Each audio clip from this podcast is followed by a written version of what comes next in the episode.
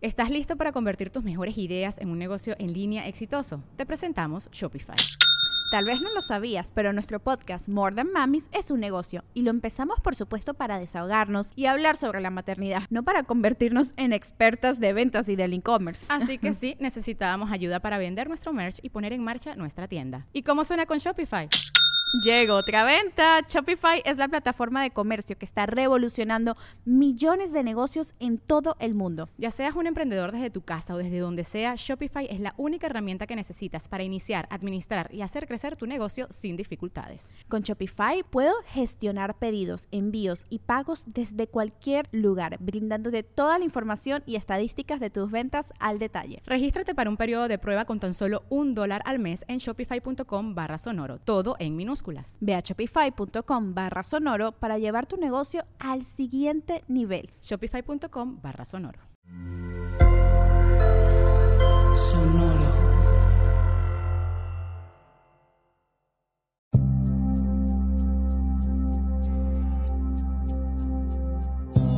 Soy Alexis de Anda. Estás escuchando El viaje. Una producción de Sonoro un espacio que invita a despertar la conciencia.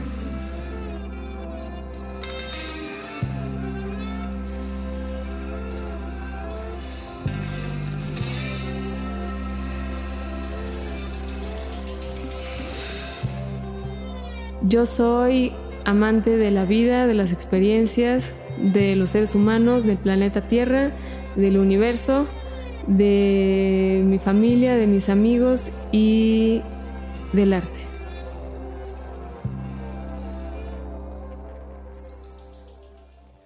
Gloria, bienvenida seas al viaje. ¿Cómo estás? Qué gusto conocerte. Muy bien, muy bien. ¿Cómo estás tú? Yo estoy muy bien, muchas gracias. Contenta de tenerte aquí. Em, fuiste una de las primeras personas que cuando empezamos a hacer el viaje se interesaron por venir. Tardamos mucho en esta logística por alguna razón, pero ahora tenerte aquí me da mucho gusto y he podido conocer más de tu trabajo además a lo largo de este tiempo desde que supe de tu existencia y me gusta mucho lo que haces, así que me interesa pues saber qué pasa ahí adentro de esa cabeza. Muchas gracias, igualmente. ¿Cómo te sientes tú de estar acá? Yo muy feliz. Em, te digo que vi, he escuchado varios de tus podcasts mm. y me encanta, me gusta mucho como esta cosa de recordar Creo que lo haces, este, no sé si siempre sea así, pero ir hacia el pasado y hacer este ejercicio de recordar cómo llegaste hasta este punto, ¿no? Desde los seis años por ahí, que sí, eh, está bonito escuchar de otros personajes cómo fue su, su vida. Claro, sí, también es interesante ver cómo cada quien construye su narrativa Claro. Porque puede tener tantas vertientes como cada quien decida, pero cada quien construye la película, ¿no? claro, y también depende mucho de tu entorno, ¿no? De dónde, eh, en dónde creciste y qué religión tuviste, qué música escuchaste de niño, todo afecta, todo. Totalmente. Pues entonces empecemos con esta película. Vamos. Y cuéntame qué es lo que te gustaba hacer cuando tenías 6, 7 años de edad. Yo crecí en Ciudad Acuña, Coahuila. Okay. Es frontera con Del Río, Texas. Okay. Es un. Nací en Monterrey, pero crecí en, Acuña. Y es una ciudad muy, muy pequeña, em, en donde caminábamos las calles, mis hermanos, mis primos y yo.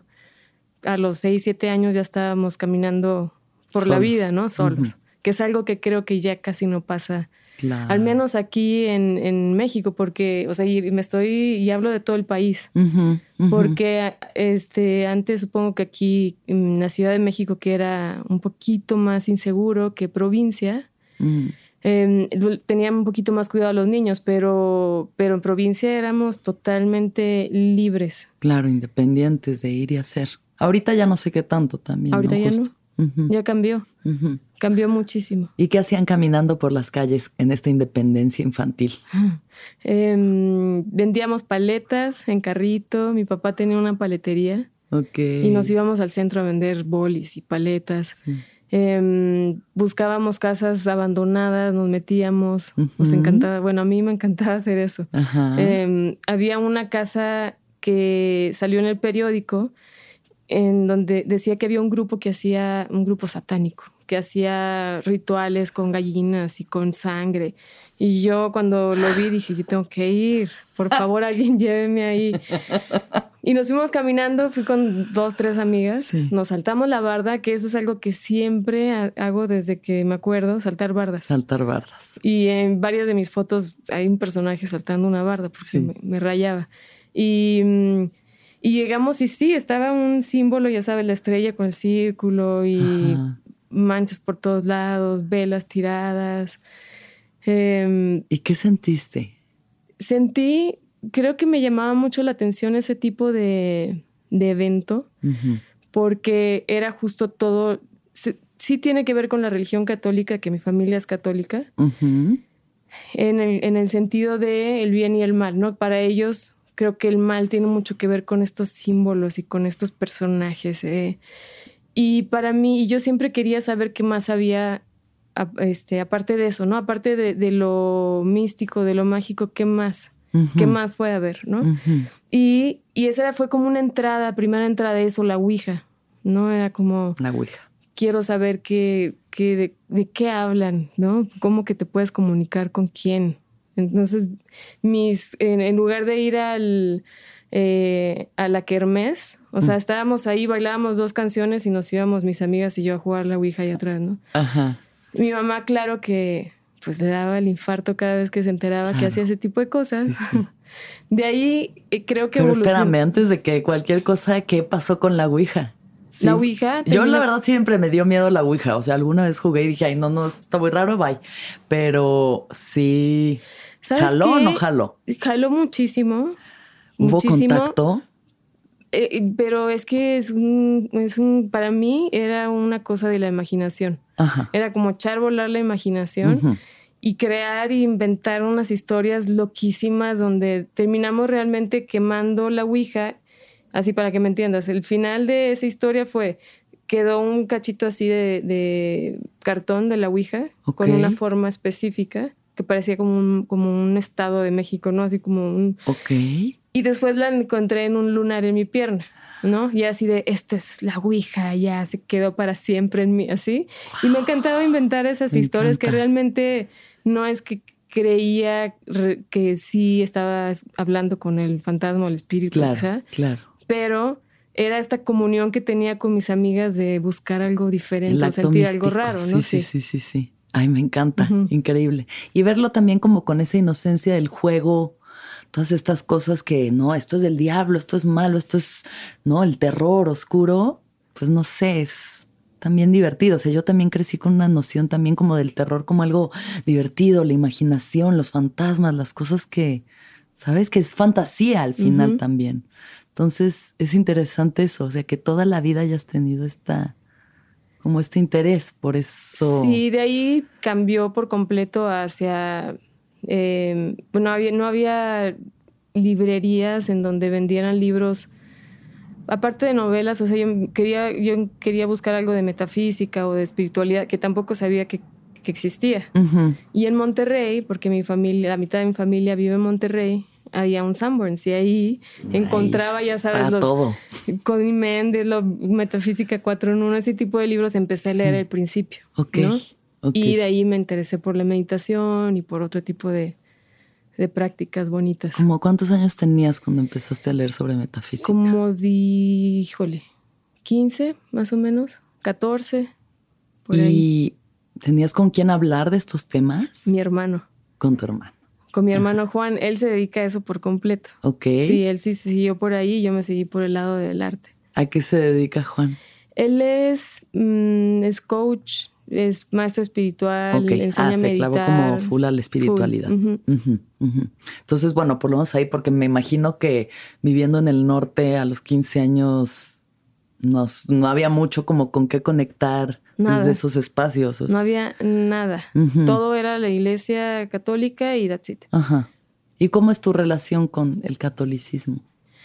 En algún momento para romper tuve que, que ser totalmente extremista ¿no? Decir, no me gusta, no lo respeto, no lo entiendo, no lo, no lo quiero en mi vida.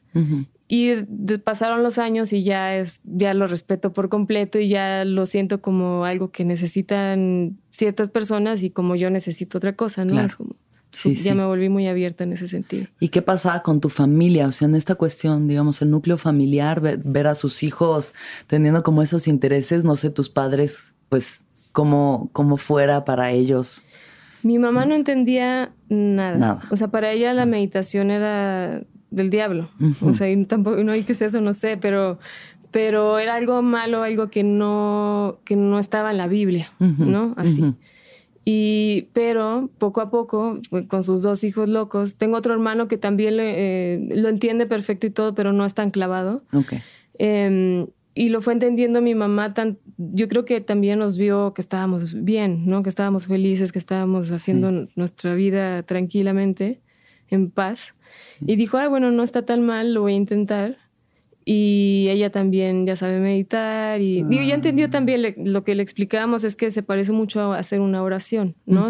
Y tiene mucho que ver con entrar, ir hacia adentro y, y, tratar de mover la energía de, cierta forma, ese tipo de cosas, ¿no? Creo que ya también ya, ya Le gustó la meditación. Claro, sí, ya luego las mamás se relajan. Sí. Empiezan a entrar. Claro, es normal. Al New Age. Es normal, claro, porque su generación así, así fue. Pues sí, a ellas les tocó eso, o sea, era una doctrina muy férrea y pues nada, ahorita ya viendo el mundo cambiar tanto, es como si no te vas adaptando, pues, ¿qué va, qué va a pasar? Claro. ¿Y cómo empezó tu camino con la meditación? En el Siddha Yoga creo que fue, mi hermano lo encontró, se fue a estudiar a, la Universidad de Monterrey y ahí encontró el centro de Sida Yoga, este, y cuando iba en vacaciones me iba con él al ashram y meditábamos y demás. Y después ya nunca me ha gustado mucho los grupos en general, o sea, aprendí a meditar de esa forma y ya, ya meditaba en mi casa. Después, la, creo que la forma más rara que, en la que aprendí a meditar de otra forma fue un día iba caminando por mi casa y de pronto aparece, porque allá todo siempre era igual, ¿no? Era bien raro que hubiera alguna cosa nueva. Y veo gnósticos, así pegados en una, en una puerta por ahí. Y subí, y yo, hola, ¿ustedes qué, qué hacen o qué son o qué? En un, o sea, tú ibas caminando y viste un letrero que decía gnósticos. Un letrero. En una puerta. En una puerta. Y entraste. Y obviamente entré. Pues, ¿qué es esto? ¿Y ustedes qué hacen? No, pues somos, ya me explicaron eh, qué hacían y demás, pero ellos específicamente se dedicaban a intentar contactar extraterrestres a través de la meditación. Y yo dije, ay, yo quiero, yo quiero contactar extraterrestres. ¿Y? y bueno, aprendimos un, a hacer un símbolo, Solin Salarra, que lo hacíamos mis amigas y yo en, en la tierra, lo dibujábamos y pasábamos horas buscando en la noche ovnis. Ajá. En esa ocasión de mi vida no vi un ovni. Ok. en esa no. En esa no. Pero luego sí. Luego sí. Bueno, creo que todos hemos visto por ahí algunos ovnis, ¿no? vi uno más claro hace poquito, por fin. Ajá. Eh, que hasta me da pena platicar porque ya no sé si es una onda ahí esquizofrénica o, o si lo vi de ¿por qué? ¿Por qué? Si todo es real, sí. Y, y bueno, claro, este, estuve un rato ahí, aprendí a, buscar extraterrestres de esa forma. Y contactaba, o sea, había como un contacto alienígena, como de transmisión de información o algo así, o cómo funcionaba.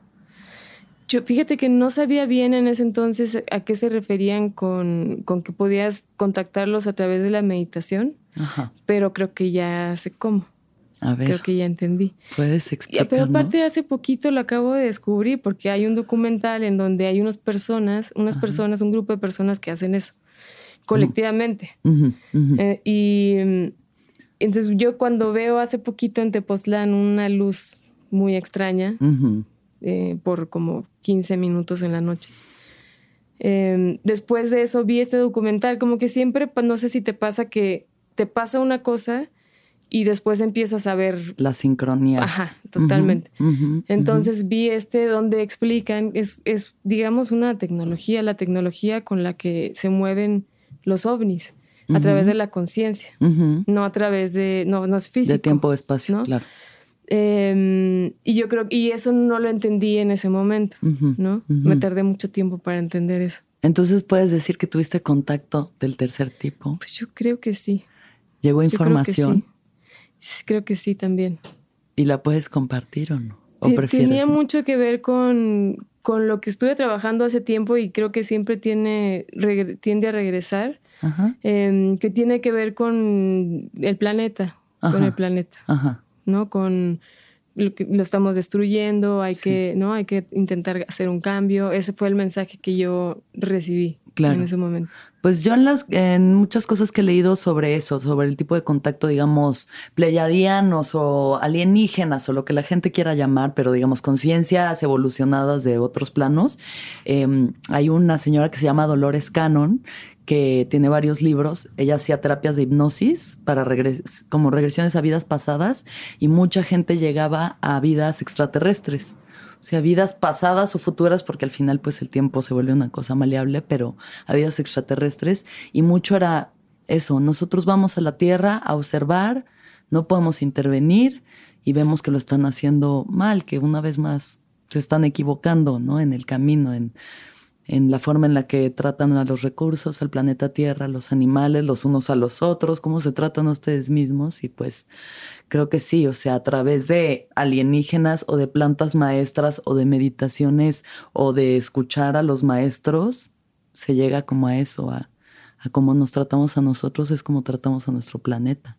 Claro que sí. y, y pues sí, aquí tenemos los resultados de de nuestra ignorancia, que no es nada más que ignorancia, ¿no? Sí, y, y, al mismo tiempo, de pronto siempre regreso a la idea de que las cosas suceden como tienen que suceder, ¿no? O sea, hay una cierta evolución. Claro. Y, y, así tiene que ser ahora. Entonces, pero, pero también es, eh, no sé qué tanto la conciencia individual puede afectar, que al final, si se vuelve un mensaje colectivo, no hablando de cómo podemos eh, crear nuestra propia realidad. Si se vuelve colectivo, tal vez pueda ser un poquito este, más rápido, puede ser, o más, ¿no? Como el despertar de la conciencia, sin que el despertar de la conciencia signifique que ya no va a existir la dualidad. ¿no? Sí, claro, la dualidad siempre, pero bueno, sí, por lo menos. Pues tratar de. un saltito cuántico así para decir, ay, ok, ya no hay que tratarnos mal, no hay que pelear, no hay que, no, no sé. Que eso no sé si pueda pasar. está, está difícil, está difícil. pero sí poder seguir existiendo como humanidad. Está padre, ¿no? Como sea que existamos, pero seguir existiendo. Pues sí, si nos toca y si no, ya nos tocará de otra forma. Pues sí. La conciencia es eterna. Así es. Bueno, ya fuimos, hablamos de aliens, de ovnis, o sea, llevamos cinco minutos de entrevista y ya llegamos a unos lugares muy locos. No, no, perdón para nada, me encanta. Regresemos Regresemos a entonces, tú eh, este, sigues viviendo aquí, tienes que, eh, no sé, o sea, ¿cuándo pasa esto de los aliens? ¿Cuántos años tienes cuando empiezas como con estos viajes? Eh, te digo que empecé por ahí de los... O sea, ¿es tu adolescencia esto? De, bueno, de la Ouija y esto, que fue como mi inicio hacia lo desconocido, yo creo que tenía nueve, diez años. Y después cuando ya encontré la meditación, ya fue como a los 15 años más o menos. Como a los 15. Y aquí ya sabías que tú querías hacer arte. Sí, siempre supe. no sabía de qué forma exactamente. Bailé desde los tres años, mi mamá me, metió a clases de ballet clásico. Y de ahí creo que he tomado, no sé, 10 diferentes tipos de baile. O sea, sé tango, jazz, mambo, chacha. O sea, muchos. Me encanta bailar. Sí. Em, que ya no lo hago, ahora hago artes marciales para mover el cuerpo. Me encanta.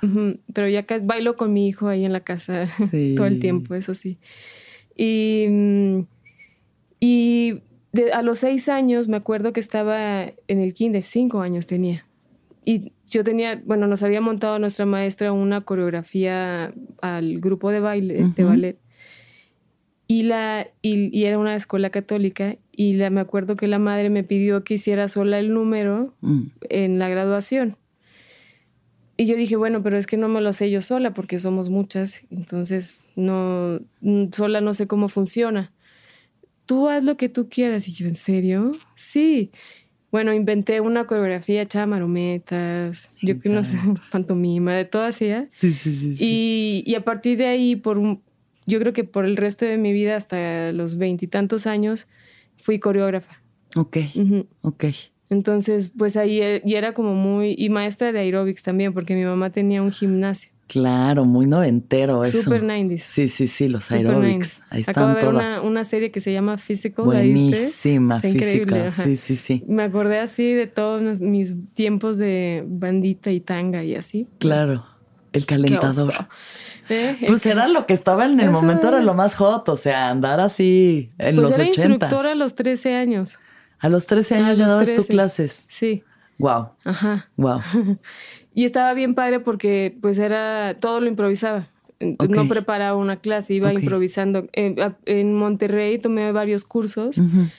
y los maestros que venían de Estados Unidos y así, yo veía que estaban improvisando. Y yo dije, yo también quiero improvisar. Pues claro. Y así, era así como todo el tiempo estar ejercitando ese tipo de memoria, ¿no? Sí, estar en la uh -huh. tensión, ¿no? De uh -huh. lo que va a seguir, lo que Total. va a seguir, que no te agarre. Y con la música, hacía mis tapes así, o mis CDs después. Sí. Y me encantaba buscar rolas en la radio o, o de lo que compraba para hacer mi, la Ay, música para encanta, mi clase. Sí, uh -huh. me encanta. Eso es lo que falla muchas veces en las clases de ejercicio, la música. Buena música. Buena música. Que yo voy a un ejercicio que me gusta mucho, pero me ponen psycho y me ponen unas cosas horribles y yo me quiero matar. Claro. Entonces sí, la, la, música también para ti ha sido importante en tu camino. Muy. ¿No? Súper importante. Y además, bueno, ¿viviste en Monterrey después de esto? No. No. Me vine o sea, a la Ciudad de México a los 16 años. A los 16. Uh -huh. ¿Viniste acompañada, sola? Ay, ese es mi, mi pasado oscuro. más que la Ouija. Ay, sí. Um, chismecito. Más que la Ouija. más que la Ouija. Venirse a la Ciudad de México. Es más de terrorífico la que, forma, la, que no, la, Ouija. La forma en la que me vine. A ver, ¿cómo fue? Pues bueno, en primero de prepa, uh -huh. ya todo bien, 15 años, entró a la preparatoria. Llega un maestro de. Eh, un coreógrafo de Monterrey ¿Mm? a poner la coreografía de las porristas de la escuela. Okay. Y yo, claro que era porrista, ¿verdad? Claro. Y, y me dijo al segundo día, oye, ¿tú cantas? Y yo, sí, ¿por qué? Pero ahorita estoy ronca. Sí canto, ¿qué? No, es que quiero hacer un grupo musical, coreográfico, para llevar a la Ciudad de México a Valores Bacardí. ¿Tienes amigas que sean como tú y que canten y que bailen? Y yo, sí, mis mejores amigas. Dos, ¿no? Sí, sí, sí. Y sí, o sea, una sí era bailarina como yo hacía, todo, todo hacíamos juntas, todas sí. las coreografías de las porri, todo. Y la otra era la cantante del pueblo, okay. básicamente. La cantante y eran mis del amigas. Pueblo. Sí, sí. Y se armó. y se armó, se armó la banda. Eh, estuvimos aquí en el 96 en Valores Juveniles. Ok. Y después, terminando eso, los papás obviamente dijeron, bueno, ya estuvo padre su concurso, todo bien, regresen a, a, casa. Y yo dije, no, ya llegué a la Ciudad de México, me que me quiero ir desde los 13 años porque quiero ver qué más hay. Claro. Y, y pues, resultó que un productor eh, se interesó en el proyecto y nos firmaron en Universal Music y grabamos un disco, estuvimos de gira. ¿Cómo se llamaba el grupo? Eso no puedo decir. Ah, ¿No? No puedo. Sí, sí puedo. Me da pena. Ellas tres. Ellas Poquito, tres. Me la pasé muy bien, la verdad. Qué chido. La pasé muy bien. Qué bueno, porque yo esperaba una historia como Clan Trevi Andrade y estaba ya no. así de que, oh no. Esto está empezando a sonar muy oscuro. No, no. Pero no. todo salió bien, nadie, todo, todo chido. Todo bien. Todo bien. Todo Súper. bien. Ay, bendito sí. Dios. Ok. Nos tocaron los años noventas que todavía fue. Estaba un poco raro el, el, el mundo de la música. Sí, sí, Creo sí. que ahora ya lleva, no sé, unos 20, 25 años que está muy cambiado, porque lo veo todo el tiempo. Claro. Y sí. ya no es lo que solía ser en esa época. Nos tocó tranquilo, las mamás nos acompañaban, se turnaban y así, Ok. nos cuidaban. Ok. Y todo bien. Ok. Y en eso, pues tú dijiste, me quedo en la Ciudad de México. Me quedo, se termina el grupo, una se regresó a estudiar, eh, Lish, mi amiga, se, estudió, se regresó a estudiar San- a San Antonio arquitectura Ujú. y Joana se regresó a estudiar a Saltillo y yo me quedé estudiando fotografía un año en la Ok. Yo quería estudiar cine.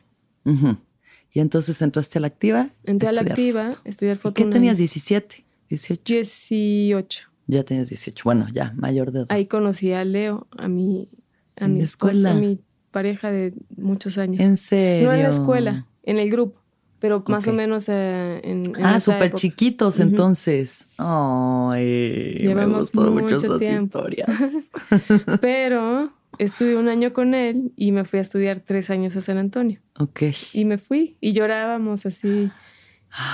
Y luego él salía con alguien y, yo lloraba y luego yo salía con alguien y hasta que después de tres años de estudiar cine en San Antonio, me regresé a la Ciudad de México ya para siempre.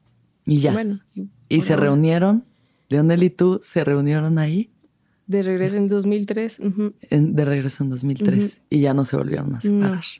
¡Ay, qué bonito! ya tenemos un hijo y todo, y tres gatos y todo. ¡Qué bonito! A ver, hablemos un poco de eso, de tu relación. Entonces, porque pues también, o sea, supongo que para una pareja que además se mueve en el medio artístico, pues de pronto hay eso, o sea, de que hay la fama, las giras, este, la música, ¿no? O sea, es, no sé cómo lo han experimentado ustedes como pareja. Híjole, pues yo creo que Leo, que también tiene una búsqueda espiritual desde que lo conozco, nos intercambiábamos libros y meditábamos mm. juntos. Eso fue lo que los los unió también. Nos encantó y el arte, creo, ¿no? Las dos cosas. La música, el cine, la foto y la espiritualidad al mismo tiempo. La espiritualidad. Em, mm. y, eso, por ejemplo, a él como, como personaje público, en el que todo el tiempo eh, pues requiere de mucha energía, ¿no? De mucha energía el, el, el trabajar con el ego y estar aterrizado el más tiempo posible y ¿no? como prestar atención a todas estas cosas que pasan alrededor de ti y, creo que él lo ha logrado muy bien por eso justo. Por esta búsqueda y, esta y que es algo que no ha dejado no que es, algo es una constante en su vida pues ya es un compromiso exacto. Entonces la verdad es que lo hemos disfrutado muchísimo. O sea él mm. viaja él sale y y la pasa increíble con sus cosas y su música y sus shows y eh, cuando puedo voy, pero la mayoría de las veces no puedo porque pues estoy trabajando aquí y está indie y demás. Em, pero lo disfrutamos, o sea, está padre regresar y reencontrarnos para ¿no? Ver en dónde estamos. Y refrescarse, claro. O sea, también eso es bonito, poderse separar a vivir como sus experiencias y reunirse de nuevo. Creo que funciona muy bien. algo nuevo. Qué chido. Y colaboran también, ¿no? Constantemente colaboran artísticamente. Hemos colaborado mucho. Eh, yo empecé a hacer videos musicales en el, no sé, 2000 2004, 2005 más o menos. O sea, cuando regresas a México, ya empiezas, o sea, después de estudiar cine en San Antonio, ya empiezas a, trabajar. Acá. Empiezo a trabajar. Em, y empiezas a hacer videos. Empiezo a hacer videos. Primero mucha foto fija, retratos y, para gente, para artistas, para cantantes, sobre todo. Okay. Eh, empecé también, que ha sido realmente un, aprendizaje muy grande en mi vida, a trabajar con Amparín Serrano de la marca Destroyer. Sí. ¿Y eso qué? A ver, cuéntame, porque Amparín me parece un personaje jasasazo. La amo, es increíble. O sea, yo no la conozco. Voy a meter aquí un paréntesis de una historia que pasó con Amparín, porque yo no conozco a Amparín, conozco Destroyer, como cualquier mexicano conoce Destroyer, ¿no? Este, Virgencita Please, Casimeritos, todos estos productos como entre católicos, caricaturas.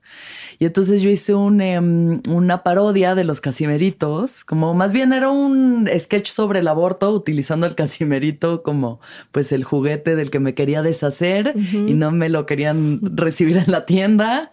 Y entonces tuve que ir a una ferretería que me lo quitaran, porque lo tenía ah, pegado en la mano y no me lo podía quitar. Y este cuando sacamos ese sketch en YouTube, ni siquiera una cosa así de que alguien fuera a ganar dinero, ni mucho menos, pues sí estábamos utilizando un casimerito, o sea, sí, nunca mencionamos el nombre, pero era el juguetito. Y entonces la que lleva la marca del casimerito nos escribió como de, oigan, por favor, podrían bajar eso, porque pues nosotros intentamos alejarnos de, de estos temas y y yo, oh, y Amparín me habló y me dijo, Alexis, no hay bronca, a mí me encanta, está chistosísimo. o sea, dije, wow, qué chido. A ella le encanta eso. Me pareció lo máximo, que, que no tuviera, o sea, que tuviera tan buen sentido del humor, ¿sabes? Sobre todo. Pues por eso la pasamos también trabajando juntas. ¿Y cómo, en qué trabajas con Amparín? Yo ahorita ya no, ya no estamos haciendo nada porque medio me retiré del mundo comercial, pero por muchos años. Yo la conocí y, y me dijo que quería fotografías de sus juguetes, pero que necesitaba sangre, vómito, mocos, popó, este... Escatológico a tope. Y yo, por gracias, sí. Y tú, claro. Y con, con unas mejores amigas, Karina Presea, con la que trabajo desde ese entonces, pues las más felices echando sangre por todos lados y buscando lo, cosas, las cosas más extrañas sí, sí, para sus juguetes, ¿no? Sí. Eh, les metíamos intestinos de animales adentro, los abríamos y tomábamos la foto. Y Amparín ¿Y eso era para publicidad o de qué juguete era eso? Ese era el neonato. Eh, los casimeritos. El neonato fue el primero más grande. Ajá, pero sí ya del, del, mismo, del formato este del... Porque es, que ella siempre dice, a los niños les raya eso, les encanta eso, quiero que lo puedan hacer. O sea, era ábranme el neonato, que lo puedan abrir con un bisturí, que le metan cosas, que lo... ¿Sabes? Que sí, sí, sí, sí, que lo usen. que lo puedan ahí. que lo usen. ¿Estás listo para convertir tus mejores ideas en un negocio en línea exitoso? Te presentamos Shopify. Tal vez no lo sabías, pero nuestro podcast More Than Mamis es un negocio y lo empezamos por supuesto para desahogarnos y hablar sobre la maternidad, no para convertirnos en expertas de ventas y del e-commerce. Así que sí, necesitábamos ayuda para vender nuestro merch y poner en marcha nuestra tienda. ¿Y cómo suena con Shopify?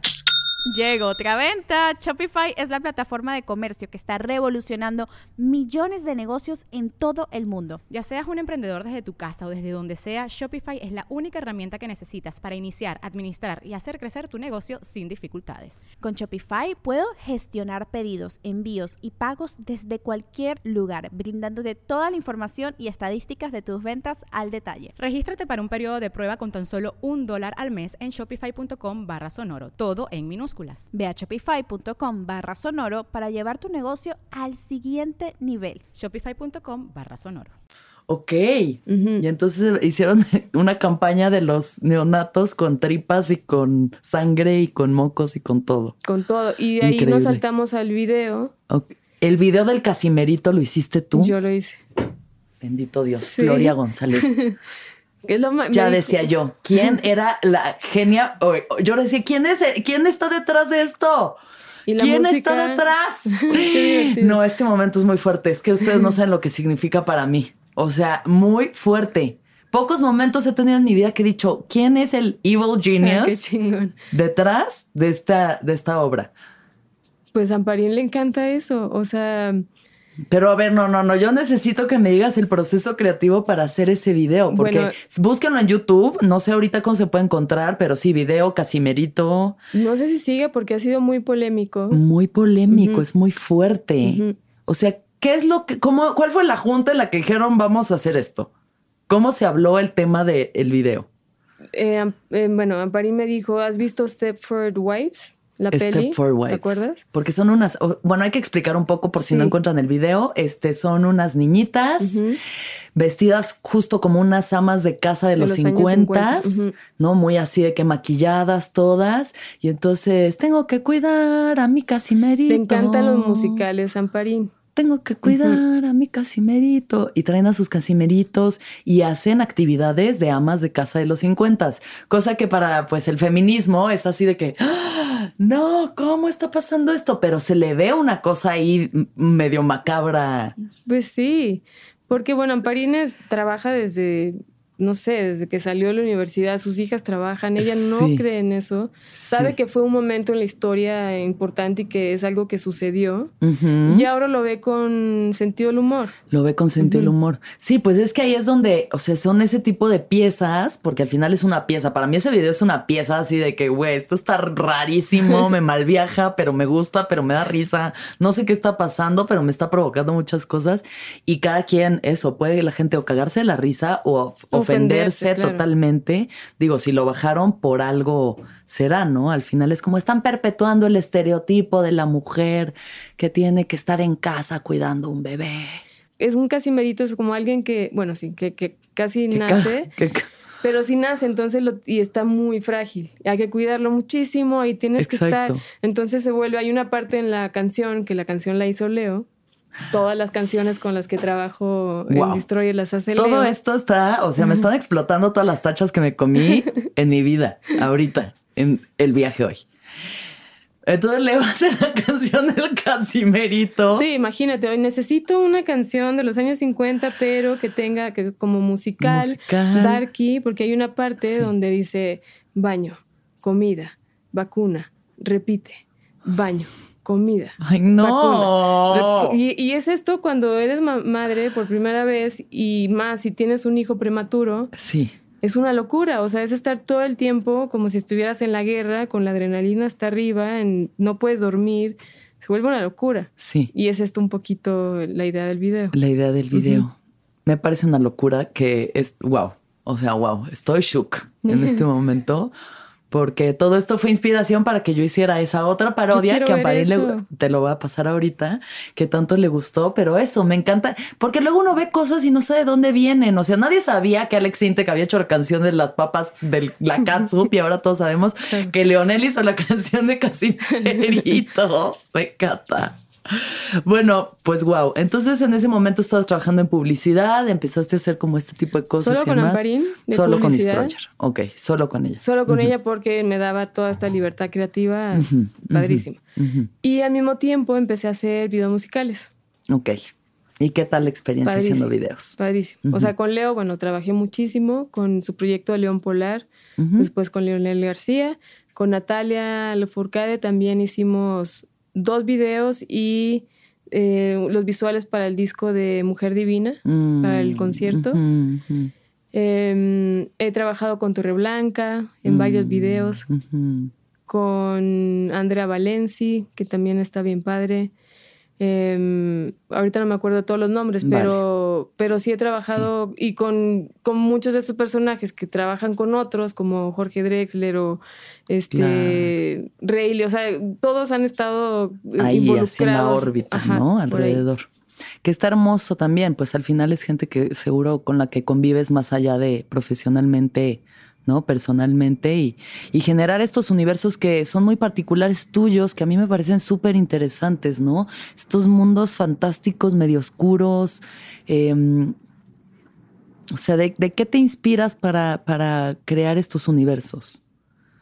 Como que es algo que siempre has traído, obviamente. Si te saltas la barda a ver una posesión satánica en una casa abandonada, pues me imagino que esto es algo que es parte de ti, ¿no? Sí, no lo puedo Ajá, evitar. Y en los videos, eh, creo que la mayoría de las veces, yo no sé, sí, a veces era eh, una cosa platicada de, Claro, oye, hay que ¿qué trabajar juntos y así, Sí, y sí, a sí. veces me buscaban directamente porque querían algo diferente.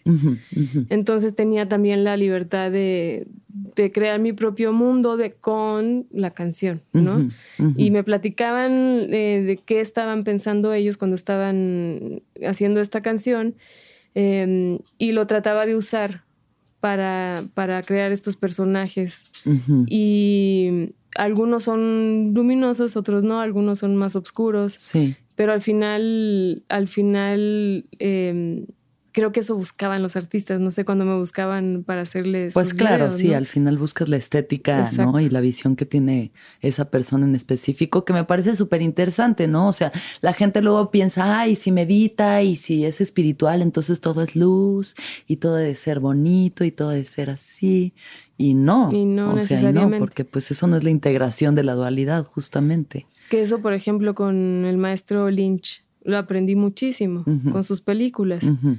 O sea, él es un, también es una persona que está este, muy metida en la meditación trascendental y sus películas son la dualidad total. Todo Claro. el tiempo está hablando de- del bien y del mal.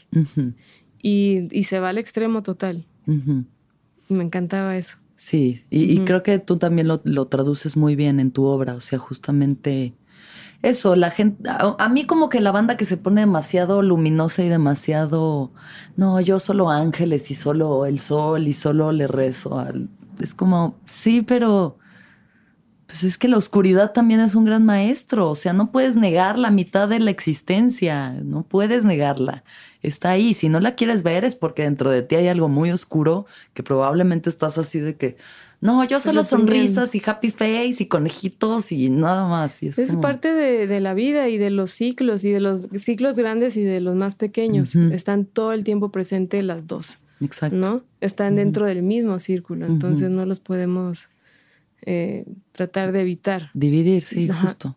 Para la integración, que eso es lo que es la iluminación al final, pues la integración del todo es sí. Eh, Hitler y el del Dalai Lama. O sea, venga, todo es parte de lo mismo. Todo. Y ahorita estoy trabajando en una serie que justo es intentando el no juzgar el lado oscuro, ¿no? Floria, hablemos de no juicio. Del no juicio, qué difícil. Apenas estoy en eso. ya sé, yo también ando ahorita como, pues eso, más mm, creo que el no juicio, ¿no? Que es la respuesta para la paz, es el, por lo menos para tu paz, tu paz interior, es el no juzgar.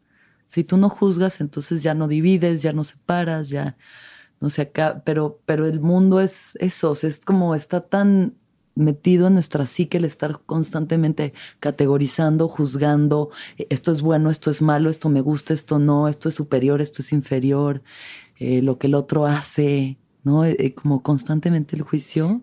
Y, con lo más animal que tenemos, con lo más salvaje, con lo más terrorífico, ahí como no juzgas, ¿no? Es como, si no me está pasando a mí, tal vez no, no lo siento de la misma forma que si me está pasando a mí. Claro, ¿no? sí. Ahí cambia por completo la, pues tu perspectiva de, de, lo que estás viendo y lo que estás sintiendo. Totalmente, sí. Sí, porque puedes decir, no, pues es que claro, el asesinato es algo natural, ¿no? natural y la gente, pero si le te matan a a mi hijo. Exacto, ahí es donde ya la cosa ahí se debe torcer así.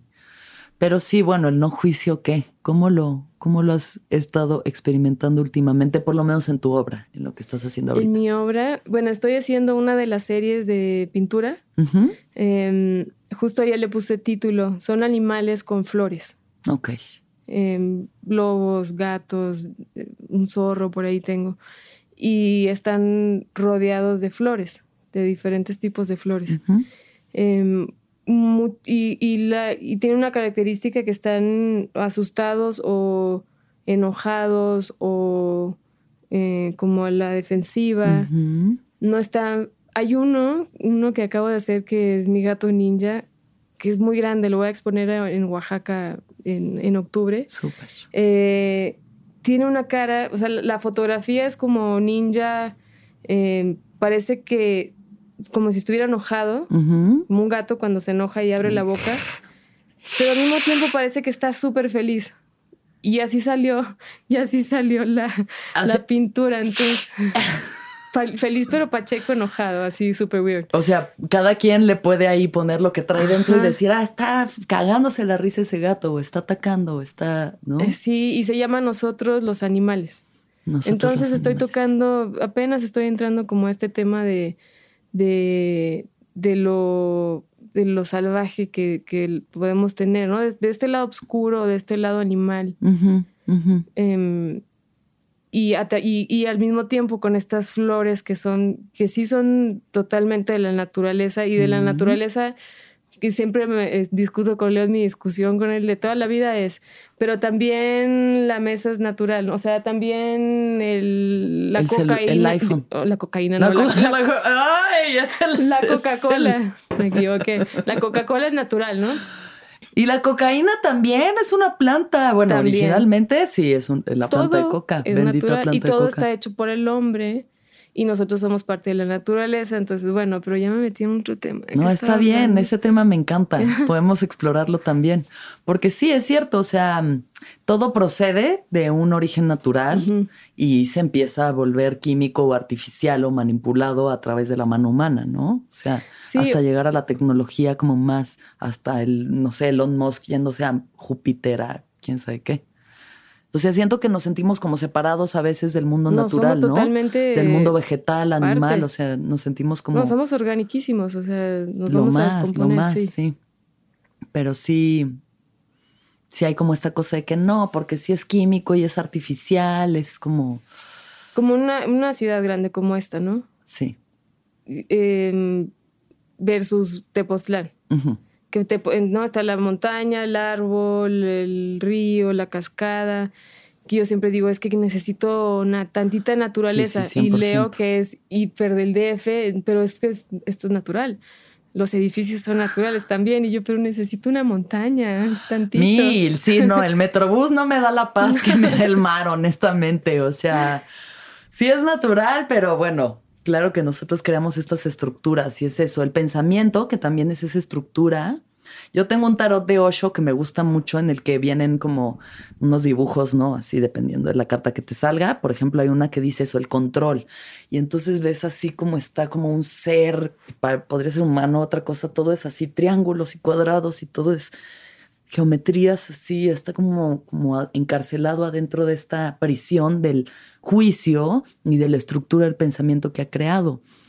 Y eso son las ciudades también, o sea, los lugares delimitados, todo es, te dan también juicios limitados, te dan estructuras como muy, diferente. poco maleables. Es muy diferente. Al mismo tiempo tienen en estos lugarcitos conciertos increíbles o en galerías o museos o comes que lloras cuando comes. Sí. Tiene, es que las dos cosas están bien, ¿no? Es como... Sí, nada está bien ni mal, solo, ajá, como que yo ahorita que ando en esos viajes de decir, no, la naturaleza, necesito estar en la montaña y ver un águila volar. Y... Es delicioso eso. Claro, 100%. Pero igual y si estuvieras ahí para siempre, todos los días, Habría un momento también en el necesitabas esto, ¿no? Sí. Necesito... Llévenme a un cine a ver algo, sí, sí. Pues ya veremos, vamos viendo cómo va cambiando esa experiencia. Pero regresando a ti, este, entonces eh, ah, estás haciendo videos, estás explorando foto, video, o sea, ya vino danza, ya vino foto, ya vino cine, y luego empiezas a pintar.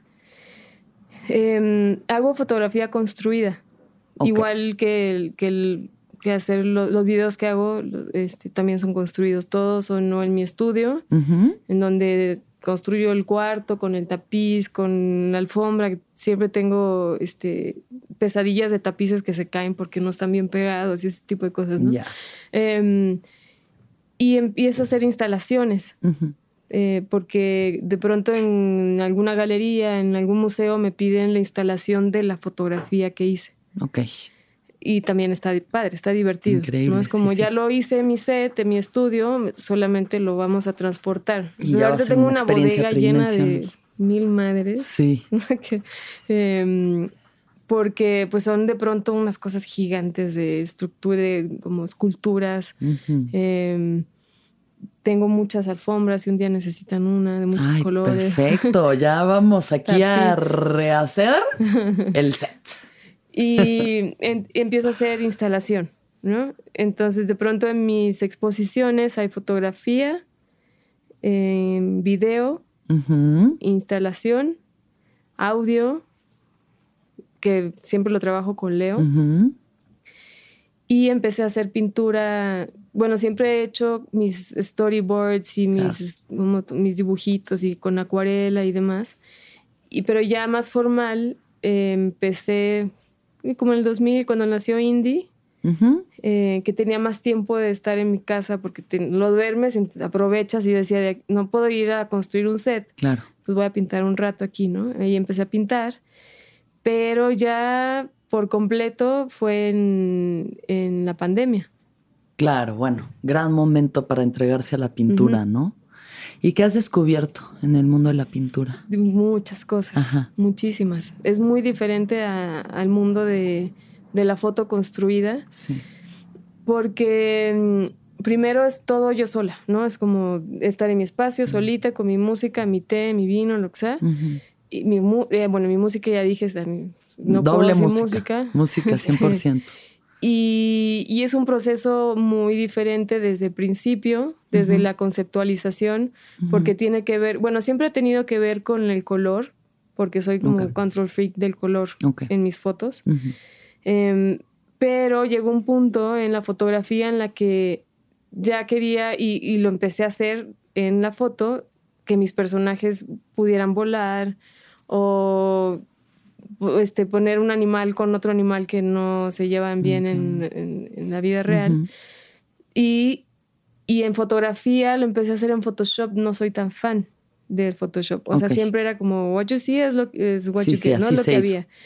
Pero dije, fuck it, vamos a hacerlo. Y en la pintura descubrí que puedo hacer lo que me imagino en ese momento aparte. Sí. Es como me imagino un zorro con flores en una... Lo, empiezo a buscar imágenes, las, las hago en, en fotografía, en Photoshop, ¿no? Como que superpongo diferentes imágenes o que yo tomo en la calle de, de, algún campo de flores o del cielo o de la montaña. Entonces voy construyendo mi imagen y, después la pinto.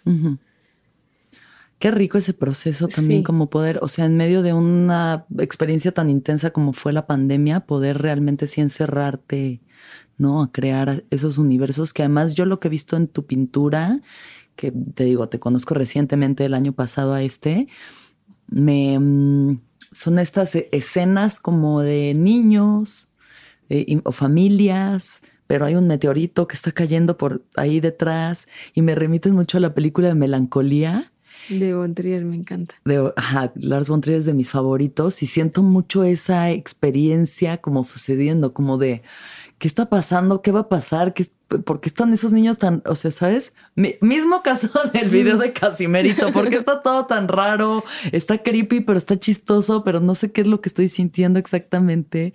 Entonces, esta serie de, de dónde viene, de dónde viene eso.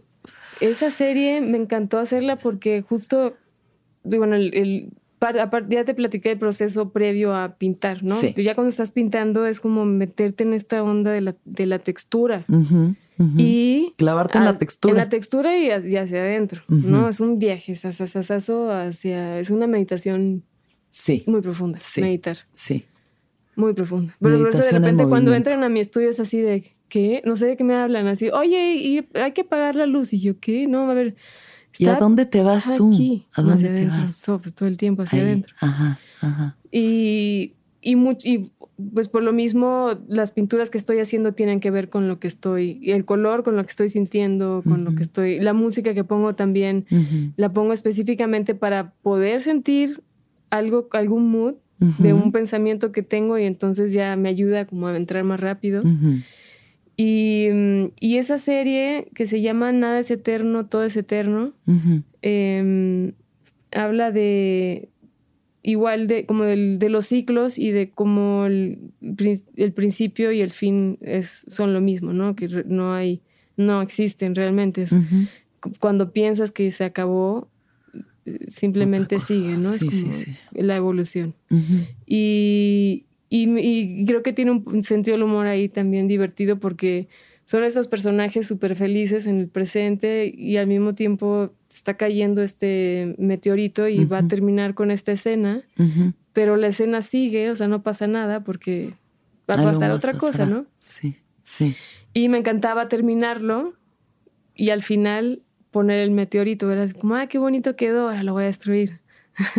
Ay, me gusta eso pero ya sabiendo la intención que iba a ser. O sea, no es como, y como Bob Ross de que, oh, aquí pondré un bonito meteorito.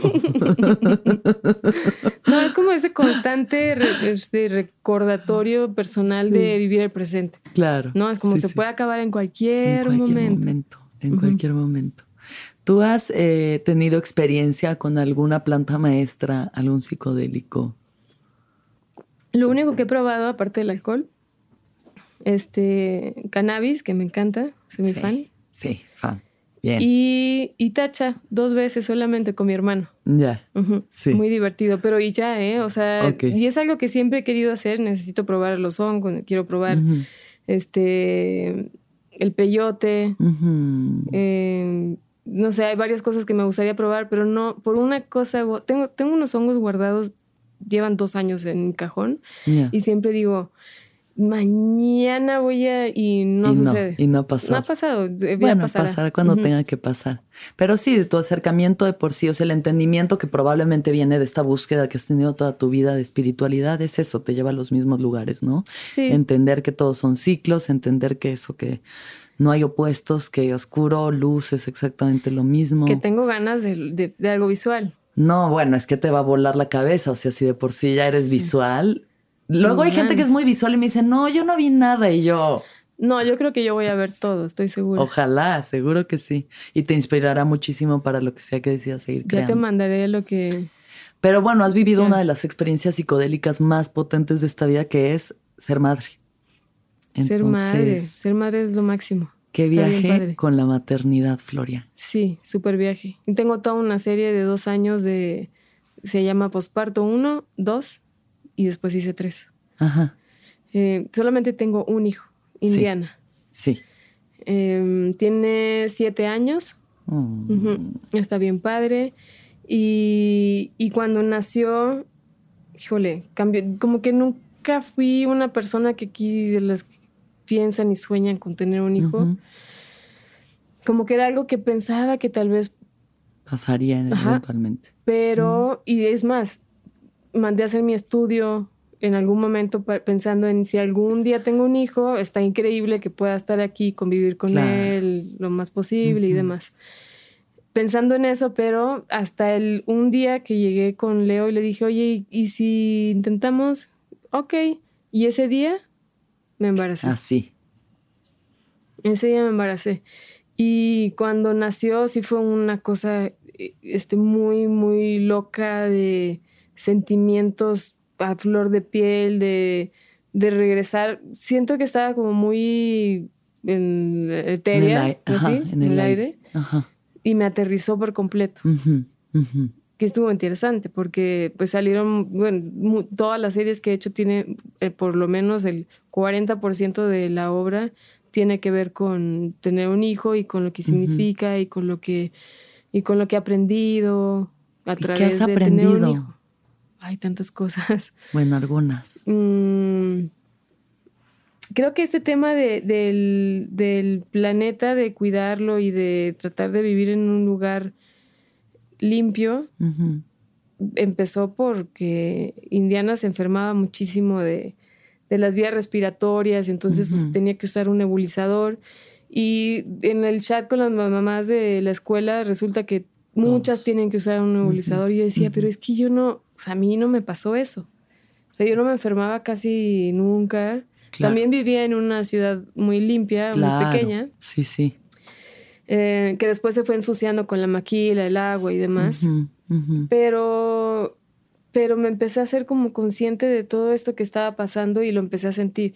Que también llegó un punto en el que ya me tuve que salir, porque entrar en cualquier tema que se te antoje, eh, este, googlearlo y empezar a ver todo lo que hay. No, no, la espiral del terror ahí. Es el terror, es el terror, como vivir una peli. Y mm, hice una serie justo que se llama New News, eh, para un proyecto que se llama User, en donde es una tienda, es una boutique, donde vendo productos para que hablan de la mm, de las noticias nuevas, de las noticias falsas, de y cómo justo entras en esta espiral y cómo contrarrestar. También vendo productos para contrarrestar toda esta hiperinformación que estamos viviendo. Ok. Entonces te ofrezco este, productos para meditar, este, ya sabes que hay como unos aparatitos que te miden las, eh, ¿cómo La frecuencia eh, de tu corazón. Sí.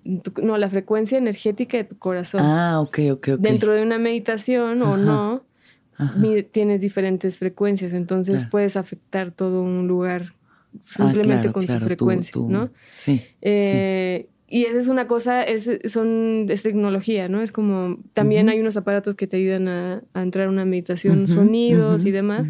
Entonces tenía, y todo era como, eh, no era, o sea, sí estaban los productos ahí, pero en pósters o en, es como en publicidad.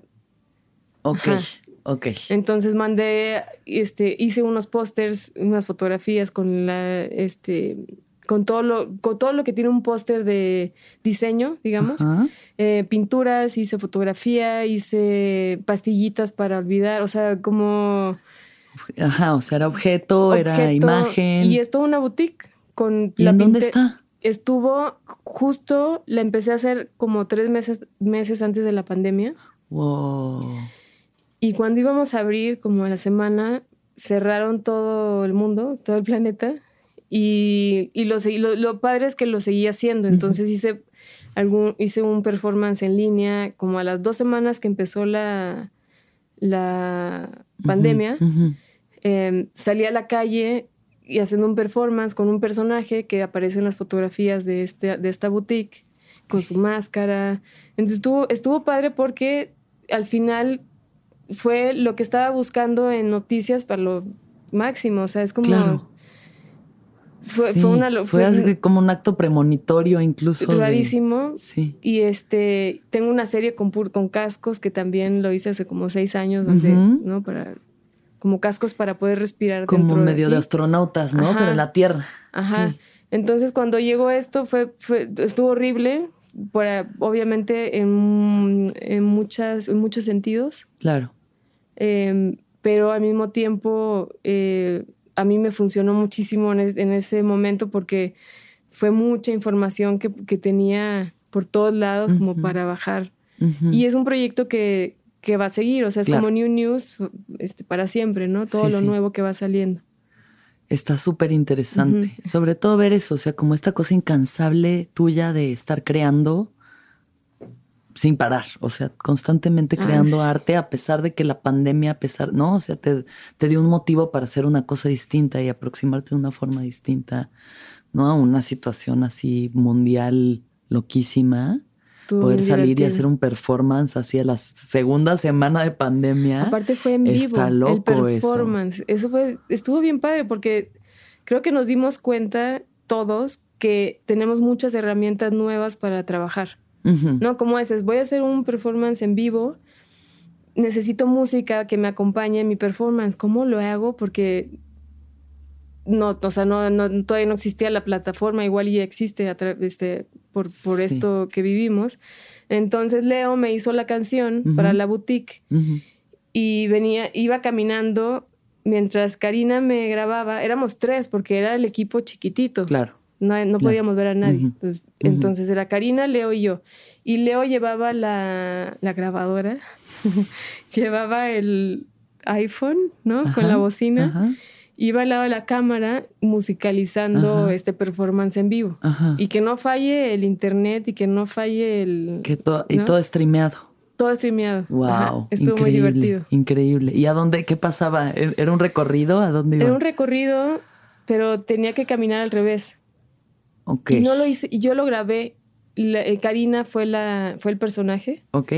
Eh, entonces está en la cocina comiendo un cereal con su vestido como de los años 90, color melón con piedritas aquí. Su sombrerito con el acrílico para proteger. Ok. Guantes de látex también, porque eh, de verdad eran dos semanas que platicábamos, ¿no? Salías y sentías el aire diferente. Sí, sí, sí. Daba un poco de miedo salir. De hecho, una señora nos gritó horrible porque nos decía, ¿por qué están grabando afuera si hay una pandemia y la gente se está muriendo? Estaba muy asustada. Y nosotros así, espérenos tantito, señora, ya vamos a terminar nuestro live. Eh, entonces, este personaje tenía que caminar por toda la calle hasta llegar a este paseo Mis, Miscuac, se llama, que está precioso, pusieron muchas lavandas y romeros y demás, que es el que lleva a Manacar. Aquí está. Y había un misil, mandé a hacer un misil que era una copia de, del último, penúltimo, no me acuerdo en ese momento, este misil que había hecho Rusia. Ok que se supone que era como la más alta tecnología y la que más puede destruir y demás. Entonces lo mandé a hacer en, cerámica y le, dibujé los hashtags que encontré en internet, en Instagram, de la gente de lo que ponía de la pandemia. Oh, Está cubierto de hashtags el misil. Ok. Ajá, entonces llega esta chica al misil y y se hinca enfrente de él. Y ahí terminaba el... Ah, y atrás apareció un fantasma. Te lo juro. ¡Qué viaje! No ese, ese no era del performance, ese apareció solito el fantasma. no, yo... yo lo puse, no me acordaba que apareció un fantasma ahí. O sea, pasaba alguien vestido así de fantasmita. Dale a otra amiga, le puse su, su, sabanita, sus hoyos aquí y se asomaba. Y ya creo oh, que cortamos. Wow. Pues bueno, viendo todo lo que está pasando, sí estuvo súper premonitorio. ¿no? O sea, la cuestión ahorita sí entre la guerra, mm, no, tercera guerra mundial, pero ya es biológica, pero las fronteras, ya con Sputnik nadie puede entrar a ningún lado O sea, sí. Se puso muy divertido. Pues está, está loco. divertido, está loco. Sí, sí, depende de cada quien. Se va a calmar, creo que se va a calmar. Eh, claro que están pasando muchísimas cosas. o sea, mucha gente emigrando de sus países. Es una locura. Sí, sí, sí, sí. Que siempre, siempre está pasando algo así, ¿no? O sea. Claro, es lo que yo digo. A ver, si hubieran tenido internet los aztecas, también hubiera sido como. Siempre está pasando algo del otro lado. Ahora, yo no sé, no sé qué opinas tú del si, si, si puede haber un desequilibrio o no en la balanza de la dualidad. O sea, sí, sí hay momentos como le llaman los Dark Ages. o sea, sí, se supone que sí han existido. Y si sí estamos viviendo uno o qué está pasando. oscura. Es que no sé, como todo depende de una percepción. Todo depende de una percepción. No hay una norma, no hay una, una realidad. O sea, no hay una narrativa nada más. Entonces, pues para Jeff Bezos es como Dark Age, nada. O sea, hay gente, ¿no? Y hay otras personas que, que le están pasando. Que han perdido toda su familia, que han perdido el trabajo, la casa, ¿no? O sea, gente migrando eh, por otras cuestiones, pero también por estas. O sea, hay tantas capas para la lectura que yo digo, pues bueno, aprovechemos lo que tenemos ahorita para uno agradecer, estar presentes y no estar pensando tanto como se va a acabar el mundo, no, ¿qué está pasando? Sí, no entrar en esta... No entrar en ese loop paranoico. O sea, yo lo que, para eso justo me ha servido meditar y justo si algo me ayudó en la pandemia fue profundizar en la meditación, pero si algo podemos hacer es eso, arte, contenidos, cosas que generen otras conversaciones, que traigan nuevas ideas y esperanza también, porque pues creo que hay mucha gente que sí está. Bueno, que el arte siempre ha participado en esa forma, ¿no? Exacto quiero poder salirme y quiero aprender a salirme y, de pensar de otra forma para dejar de pensar de esta que está muy negativa. ¿Sabes? Como, digo, hay de todo tipo de arte también, desde el más dark y negativo hasta el más luminoso positivo, pero los dos siempre te van a ayudar como a ver el mundo desde otra perspectiva, que sí y algo que resuene contigo, ¿no? Como la gente que resuena con tu arte en específico y diga, ay, esto a mí me, me vibra, me llama, me representa, no sé, lo entiendo o no lo entiendo, eso nadie sabrá nunca porque al final es subjetiva la experiencia del arte, pero, pero qué chido, qué chido poder explorar esos universos paralelos, místicos, mágicos, oscuros, luminosos, apocalípticos, que eso, que ahorita se siente muy así, pero pero como bien dices, si es el fin de algo, vendrá algo otra cosa nuevo, distinto, pero pero la conciencia continuará, ¿no? Entonces ya exploraremos a ver cómo en qué en nuevos universos. Exactamente. Bueno, entonces vas a tener una exposición en Oaxaca, por lo que acabo de escuchar. Sí, tengo una expo en Oaxaca en, en una ex fábrica de cal. Son no, no recuerdo, pero como 12 pintores muy buenos, muy interesantes de aquí de la Ciudad de México. Y solo que todavía no tengo bien ni el horario, ni la fecha, ni nada. Todavía no me pasa la invitación. Y este fin de semana, el sábado, em, yo trabajo con Domitila de Galería Machete. Claro, sí. Y inaugura su espacio de nuevo porque cerró la galería por la pandemia y la está, la está reabriendo. Reabriendo, sí. Ay, qué gusto. Entonces es una exposición individual de María Conejo, que está bien padre. Y, y Trastienda Machete va a tener obra, por ahí va a haber obra mía también, ah, y de, todos los artistas. Eso es en Córdoba 25, si no lo tengo mal, es Córdoba 25, ahí en la Roma está la Galería Machete. Exacto. Esa va a estar súper. Sí, María también ya estuvo en el viaje. Sí por si quieren escucharles de los primeros viajes que tengo también. Súper, súper buen artista. Ajá. Em, ¿Qué más estamos haciendo? Estamos por sacar un libro. Sí. De fotografía. Mm. Eh, de, todo mi, de toda mi obra. desde que empecé hasta, hasta hace dos años. Retrospectiva. Sí, me invitaron de una editorial y con una, una pareja que está increíble que se llaman Birro y Lola. Ok. Eh, y ellos me invitaron a hacer, y estamos armando la cajita, el diseño, todo así súper. es un trabajo muy detallista, ¿no? Increíble, Está padre. Increíble. Y ahorita, ¿en qué momento te encuentras? ¿Cómo te sientes así en, en tu presente? Fíjate que ahorita he estado bastante em, tranquila, como mm, justo tratando de disfrutar el presente. Porque sé que a ratito se me va a ir y voy a estar quién sabe en dónde, ¿no? o sea, dentro de mí. Eh, que está padre también, porque, porque lo necesitas como para el siguiente, la siguiente etapa. Claro. Como el sal, este saltito que das. Y yo, bueno, al menos yo siento que tienes que pasar por este, en el ciclo, tienes que llegar al lado, al dark side para poder dar el brinco. Claro, pues el viaje del héroe, ¿no? Este, que es eso, es salir a la búsqueda, luego batallar contra los monstruos, irte a la oscuridad y renacer, regresar un poco al mismo lugar, pero con un aprendizaje nuevo. Entonces, sí, y son los ciclos de, la conciencia. Cada vez más rápido.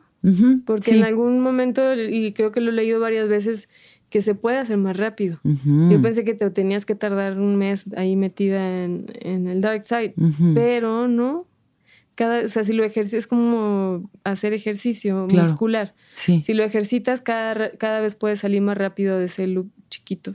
Totalmente, sí. Ah, qué interesante que lo digas. Justo hablaba con mi terapeuta y le decía, es que siento que procesos que antes me tardaba mucho más en entender o en, ¿sabes?, reconocer o, cambiar, ahorita como que ya se presentan mucho más, o sea, incluso la vida me presenta las resoluciones mucho más rápidas a través de los otros, de mensajes, de palabras, de experiencias, como que ya las cosas se, se van resolviendo más rápido eso, como en este viaje de conciencia de ir entendiendo cada vez un poquito más, un poquito más, ¿no? Entonces, de alguna forma te vas como elevando y puedes ver panoramas mucho más amplios de lo que antes era como, no, esto qué sufrimiento, ah, cuando voy a salir de este dolor que nunca va a acabar, ¿no?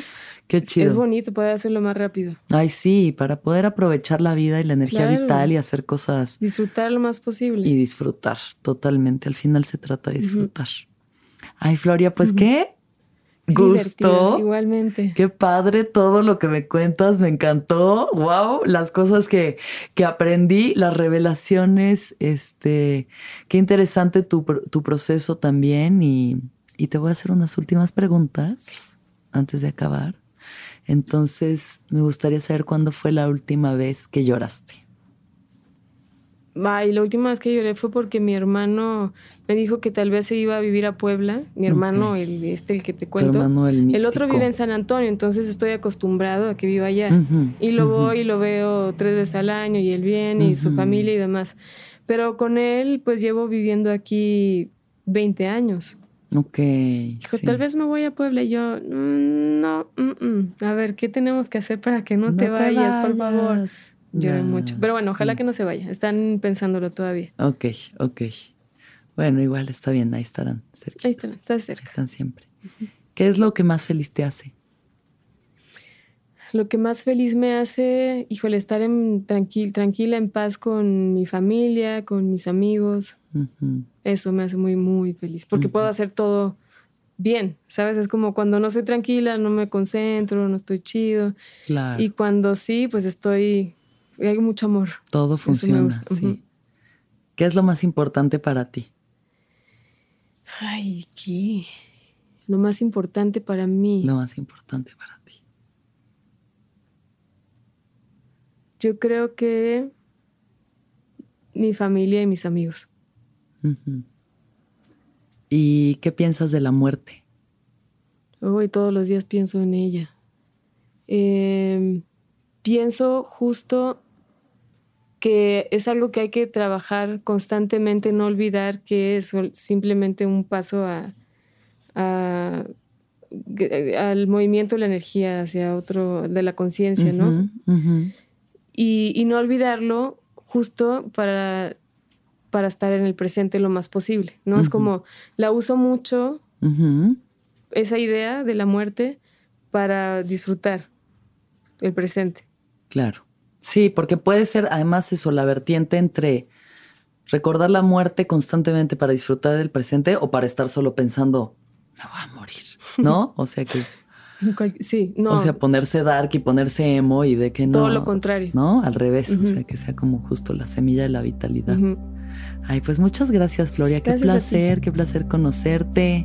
Eh, síganla, véanla, vean su obra, interésense por todos esos universos que la verdad es que sí son muy únicos Y pues a mí es lo que más me gusta en los artistas, es ver eso, ver la autenticidad y ver como alguien ser quien es. Y veo tu obra y ahora te conozco a ti y digo, pues claro, claro que sí. Y que haya más contactos alienígenas. Por favor. Y nos los puedas venir a contar. Oh, sí. Muchas gracias. Gracias a ti. Gracias por invitarme. Qué placer platicar contigo y me tienes que enseñar tu video de Casimerito, por favor. Ahorita mismo te lo voy a enseñar. Si no, ustedes también búsquenlo. Se llama Casimerito, pero C-A-S-I separado Merito. Ahí salimos varios comediantes parodiando. Buenísimo. Muchas gracias. Gracias. Y que todos los seres sean felices, que todos los seres sean felices, que todos los seres sean felices. ¿Escuchaste el viaje? Suscríbete en Spotify, Apple o donde estés escuchando este programa. Ahí encontrarás todas mis charlas pasadas y las futuras. Si te gustó el viaje, entra a sonoromedia.com para encontrar más programas como este y otros muy diferentes. Este episodio fue producido por Daniel Padilla Hinojosa, Padi, Paola Estrada Castelán, Mariana GCA. Agradecimientos especiales a Héctor Fernández Mosqueda, Esteban Hernández Tamés, Andrés Vargas Russo.